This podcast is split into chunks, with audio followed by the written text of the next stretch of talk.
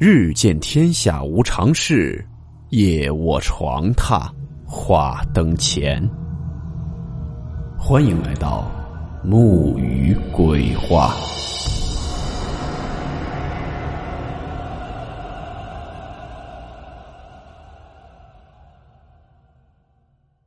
大家好，我是木鱼。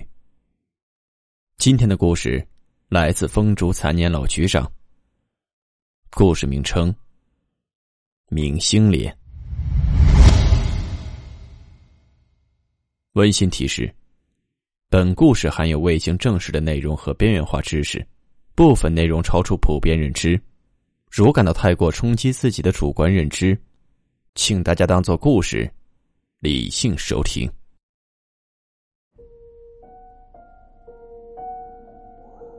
不知道大家还记不记得？老式的居民楼的每一个一楼的楼梯下面，都有一个带门的小杂物间。有的呢，还是通往地下的地下通道。我们今天这个故事，就得从这儿说起。这件事情发生在二零零九年前后，当时提供者小梁正在读小学，他们家就是住在这样一个老式的居民楼的三层，而他家楼下呢。住的是他们班上一个比较调皮的男孩子。这个男孩子经常躲在之前咱们所说的那个杂物间门口，等小梁下来的时候吓他一跳。不知道是不是因为这个原因，小梁总是非常怕那个拐角。虽然那个杂物间的门是关着的，他也看不见里面的情况，但是呢，他就是怕，总是觉得里面一直在往外冒着寒气。所以呢，每次他都会把这个单元门使劲的、尽可能的拉开，然后呢，趁着这自动闭门器没有把门关上之前，最后一束光消失之前，快速的跑上路，这样他才觉得安全。一直到有一次，他放学回家，一打开单元门，却发现那个杂物间的木门是敞开的，里面呢居然有一段向下走的楼梯，顺着这个楼梯看下去。他发现了，在这楼梯的拐角处，横着露在外面一张锃亮锃亮的人脸，很油，而且虽然身处黑暗之中，但是不影响你能看清楚。小梁当时就觉得这很怪异，大哭着就跑上了楼。那时候呢，他父亲在外出差，他母亲看到他这个情况，安慰了他很久，才听他说出了原委。因为母亲之前知道那个调皮的小子喜欢吓他们家小梁，所以呢，一听这个就下意识的觉得又是那个小男孩干的。于是呢，他就跟小梁说：“啊，说妈妈等会儿陪你下去，咱们就看看到底是谁。”其实呢，一方面他是为了打消小梁的疑虑，别让他留下阴影；另一方面呢，也是喊给楼下听的。可是到了一楼之后。这一楼的门洞一片漆黑，母亲就有点犯怵了。于是呢，他就跟小梁说：“啊，那个说姑娘，你把这单元门推开，你给妈妈照照亮，妈妈看看到底是谁。”站在门口往下看了一会儿，好像是看明白了，啊，胸有成竹的说：“啊，说你看啊，那个脸如果竖过来，你看像不像那谁谁谁？这里的谁谁谁？”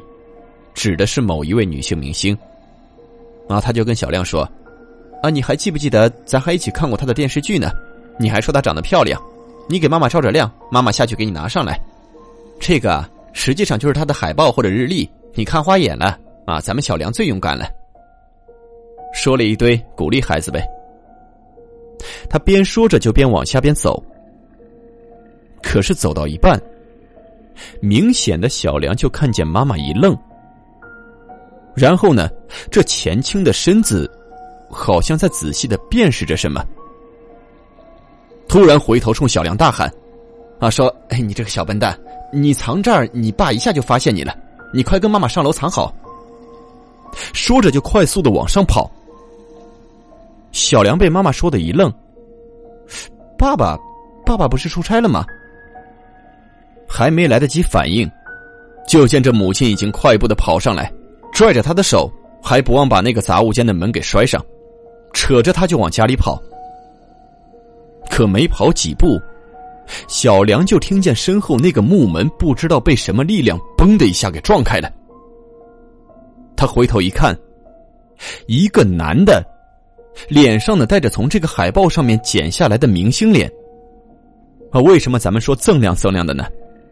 是因为他可能是用这透明胶带固定的，缠了好些圈，所以说反光。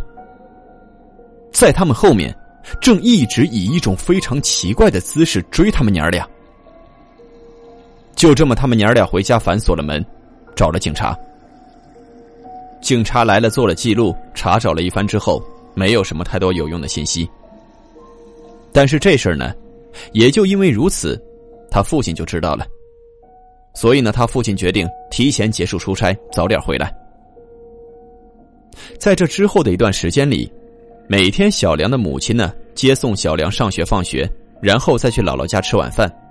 吃完晚饭，由舅舅送他们回楼上休息。突然呢，有一天吃完晚饭之后，妈妈就收到了一条爸爸给他发的短信，啊，说自己呢在家，让他们回来就得了。所以当天的妈妈就没用舅舅送。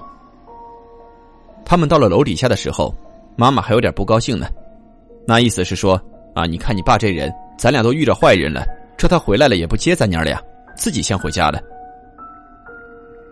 就在这个时候，妈妈的电话响了。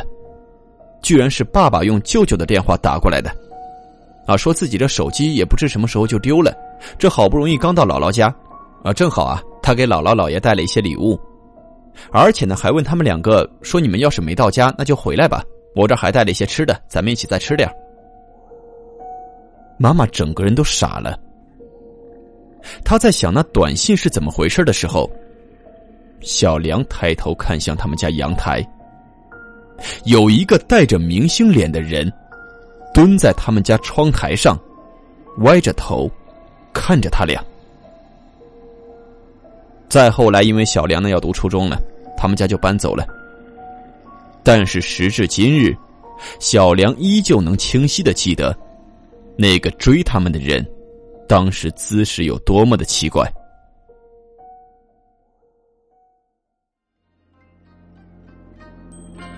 好了，我们今天的故事到此结束，祝你好梦，我们明晚见。